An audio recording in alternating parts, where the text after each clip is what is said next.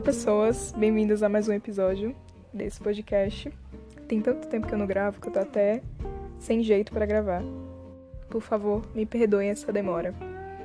Mas enfim, no último episódio eu fiz um especial respondendo perguntas e foi muito divertido. Tanto gravar quanto ouvir depois.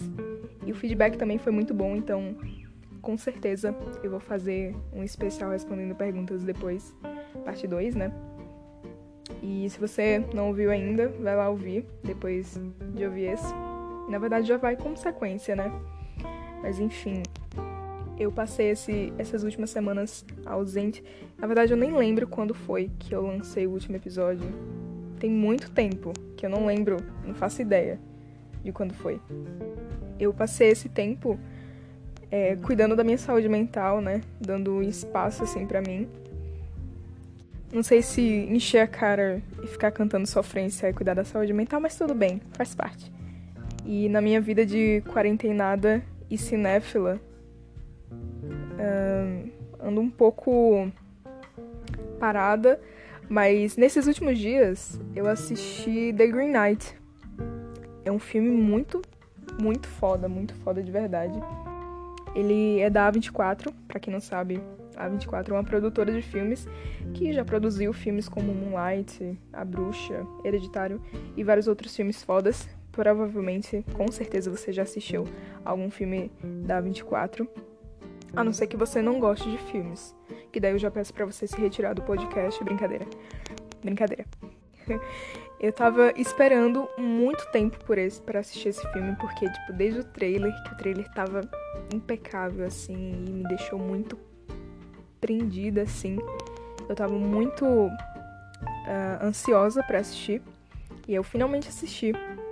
Esse filme tem como protagonista nada mais, nada menos que Dev Patel. Lindo, maravilhoso. E eu me arrisco a dizer que esse foi um dos melhores trabalhos, se não o melhor trabalho dele. O cara mitou demais na atuação. Eu adorei demais. E The Green Knight é uma adaptação de um romance cavalheiresco. Eu tô procurando até agora essa história, a história de romance que rolou lá, porque, tipo, não teve nada de romance. Quer dizer, teve uma partezinha ali, um pouquinho de romance, só para deixar os, os carentes tristes, mas, tipo, foi bem discreto, assim. Foi bem em terceiro plano mesmo. Mas ainda bem que não rolou, porque acabaria perdendo qualquer sentido que essa história poderia ter tido. Inclusive, teve grande elogio da crítica, né, o filme, mas não tanto do público. E eu fico no meio, cara.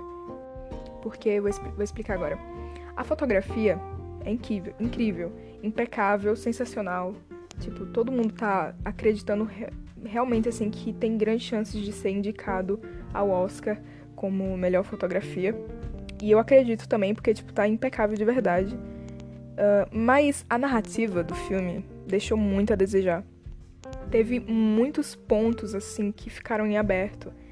Muita ponta solta. Você, tipo, aconteciam coisas inesperadas e você ficava, tipo, caraca, como assim?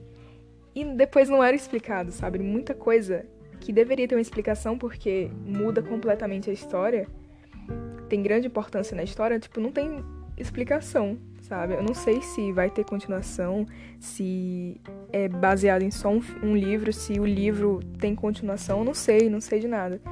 Mas é isso, tipo, a história deixou muito a desejar. Eu achei que faltou. Porém, o plot no final do filme é sensacional. É incrível, assim, eu tô chocada até agora. Eu queria muito falar sobre esse, sobre esse plot, mas eu não quero estragar assim a. Não quero estragar a experiência de outras pessoas que estão ouvindo esse podcast e depois vai assistir o filme, porque é um plot sensacional.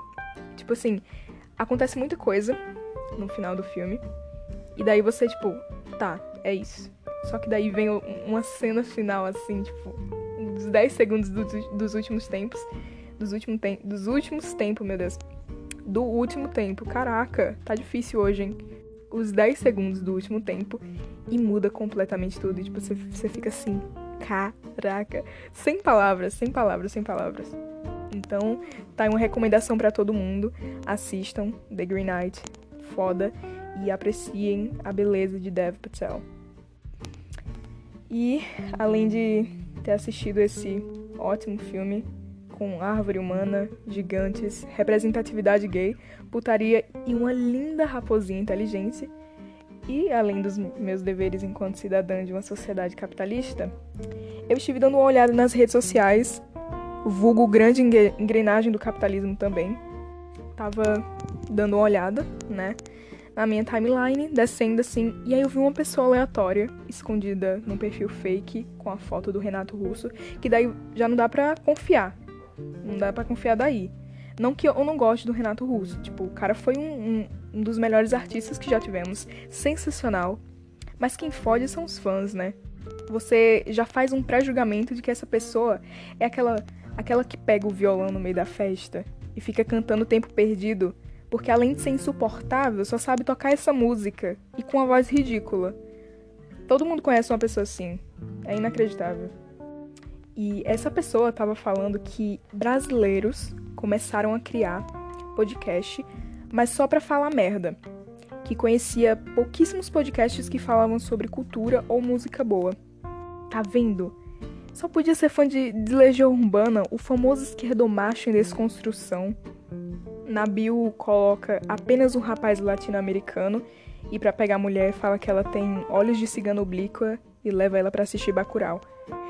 E quando eu li esse comentário que ele fez, me deu muita vontade de, de responder de maneira bem idiota para zoar, só para zoar ele mesmo. Mas aí eu lembrei que tem um podcast e seria muito, muito mais interessante vir aqui falar do que passar estresse. Muito inteligente da minha parte. E de fato que muita gente usa de podcast e a visibilidade que tem para falar merda. Talvez ele estivesse querendo alfinetar alguns caras em específico, mas não especificou nas palavras dele, criticando também as pessoas que usam de, do podcast só para só pra levar entretenimento para a sociedade. Ele acabou criticando a mim. Ele criticou a, a Laurinha Lero, cara. E isso eu não aceito, não. Sem contar que ele fala da falta de criadores falando sobre cultura ou música boa. Como se isso fosse sinônimo de um bom conteúdo, né? A pessoa que quer falar merda, ela pode falar merda enquanto tá lendo a biografia do Gilberto Gil, isso não significa nada. Assim como existe professor de história bolsomínio e professor de, de filosofia evangélico, também existe muito babaca que tá afim de falar sobre cultura e, sei lá, samba, mas é um sequelado liberal. O brasileiro tá fudido pra caralho.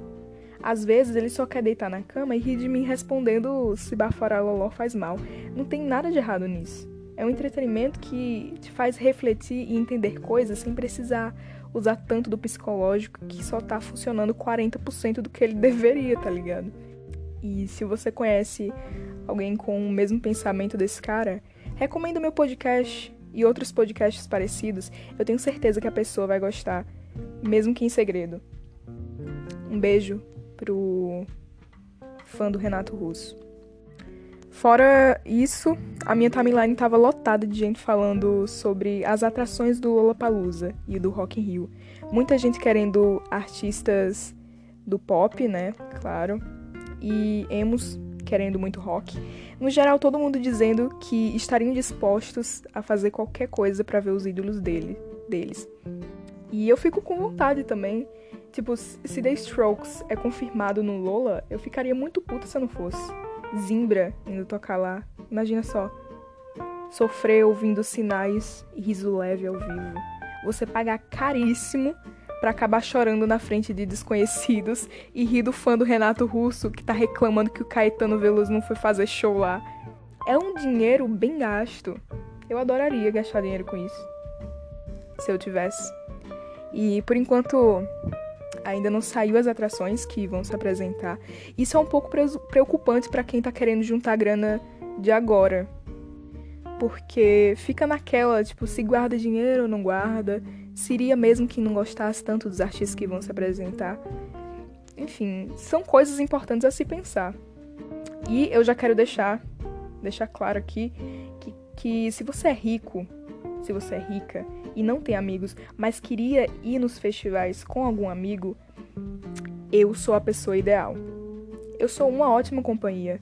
Meu gosto musical é muito eclético, então provavelmente é muito provável que, tipo, de cinco artistas que você ama, eu goste de no mínimo três. Você só precisa pagar minhas passagens e o ingresso. Ou se você gostar muito de mim, pode pagar as outras despesas também. Vai de você, pense nisso. É uma ótima oferta. Vamos ser sinceros, hein? e esse é o fim de mais um episódio. Eu quero agradecer a todo mundo que tá me ajudando na divulgação, um trabalho que também deveria ser meu, mas eu não faço. E agradecer a todos os ouvintes. Vocês já conquistaram um selo de pessoa legal e bacana. E não esqueçam de de que tem a página lá no Twitter, a página do podcast. Então vão lá seguir. Um beijo e um cheiro. Eu espero que o fã do Renato Russo um dia encontre esse podcast e ouça esse episódio. Ele vai ficar muito puto.